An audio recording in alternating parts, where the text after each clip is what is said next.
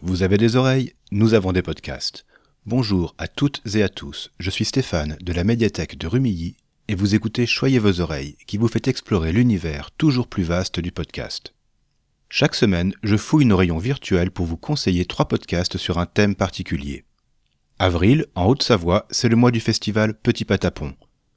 C'est un festival itinérant pour les enfants de 0 à 6 ans. Théâtre, littérature, cinéma ou jeux, tout est fait pour accompagner les plus petits dans la découverte artistique. La médiathèque fait partie du festival et organise des ateliers, propose des histoires et des rencontres pour les enfants et leurs parents. Et notre épisode de la semaine, le 13e, s'intéresse justement aux parents. Nous avons trouvé trois podcasts qui abordent les questions de la parentalité et de l'éducation. Le premier s'adressera aux parents d'enfants petits et grands, le second parlera plus spécifiquement de la petite enfance, et le dernier se concentrera, lui, sur la littérature jeunesse. Être parent, ça s'apprend. Lorsque l'enfant paraît, le cercle de famille applaudit à grands cris. Mais avec lui, et déjà depuis l'annonce de la grossesse, les questions s'amoncellent pour les parents. Dans Parentalité, avec un S final entre parenthèses, Mathilde Bouichou les aide à surmonter ces difficultés. Elle est psychologue clinicienne spécialisée en périnatalité. Elle maîtrise donc son sujet, c'est le moins qu'on puisse dire. Chaque épisode se présente comme une séance de consultation. Un parent arrive avec une question ou une situation problématique et l'expose au micro. Mathilde Bouichou reformule et interroge pour mieux cerner l'ampleur du problème. Ensuite, elle fait intervenir un ou une spécialiste de ce sujet.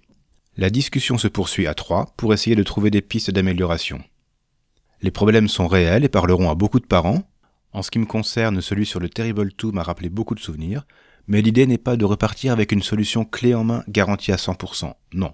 Ce qui se dessine, c'est une réflexion que les parents devront creuser en l'accompagnant de lecture et éventuellement avec une aide professionnelle. On termine chaque épisode avec le sentiment d'avoir appris quelque chose, avec la reconnaissance de nos propres doutes et avec l'assurance que ces difficultés sont courantes, même si chaque famille diffère dans sa dynamique. Et parentalité n'évoque pas que la petite enfance, puisque plusieurs épisodes sont consacrés à l'adolescence, et d'autres spécifiquement aux parents, comme ceux qui évoquent le burn-out parental ou l'articulation carrière et maternité.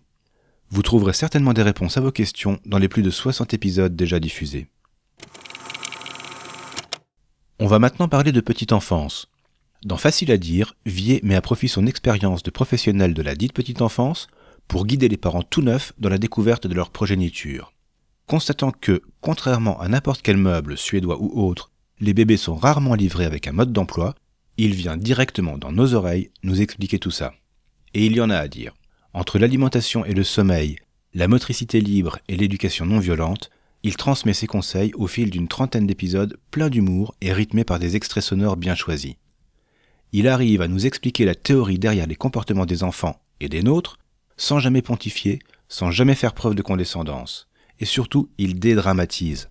Il sait qu'un parent parfait, ça n'existe pas, qu'on fait toutes et tous de notre mieux, et que les attentes sur nos capacités éducatives sont toujours plus pressantes. Avec ça en tête, je suis certain que le flux de facile à dire se révélera une mine de ressources pour vous. Surtout que Vier ne se contente pas de parler de son expérience personnelle, il partage aussi avec nous ses lectures, avec les liens pour approfondir nous-mêmes ce qu'il évoque dans ses épisodes. Et s'il s'est fait plus silencieux sur les ondes ces derniers temps, il a une bonne raison. Il a maintenant la chance de pouvoir mettre directement en pratique ses propres conseils.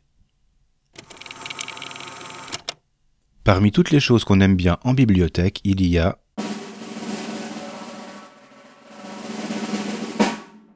les livres. Et quand l'éditeur jeunesse L'école des loisirs a sorti Grand, son podcast, ça a vraiment piqué notre curiosité. De septembre à décembre 2021, Brune Bottero a produit une première saison de six épisodes. Chacun aborde un thème bien particulier, comme la peur ou la croyance. Brune Bottero reçoit donc des autoristes de l'école des loisirs ayant publié sur ces thèmes, ainsi que des professionnels de l'enfance. Leurs interventions s'entremêlent, rythmées par des lectures d'extraits de livres ou d'albums. On y apprend beaucoup sur le rapport des enfants aux livres et à la lecture, même quand ils ne lisent pas encore eux-mêmes. Il n'est pas tant question ici de recommandations de lecture que de nous inviter à repenser la façon dont nous lisons aux enfants, que la lecture est, comme beaucoup d'autres choses, un terrain d'expérimentation autant qu'un moment où l'imagination doit prendre son envol. Lire n'est pas anodin, c'est vrai. Après avoir écouté Grand, vous ne lirez certainement plus de la même manière, mais, j'en suis sûr, avec encore plus de plaisir. Et, de Claude Ponty à Mario de Muraille, d'Anaïs Vaugelade à Kitty Krauser, c'est aussi un bonheur d'entendre les voix de celles et ceux qui ont écrit les livres qu'on a lus et relus à nos enfants, et qu'on a peut-être lus nous-mêmes à leur âge. Voilà, ce sera tout pour aujourd'hui. Avant de conclure, rappelez-vous que les conseils que vous entendrez dans ces podcasts, tout comme ceux que vous trouverez dans vos lectures, ne sont pas à appliquer à la lettre. Chaque enfant est unique, chaque parent aussi.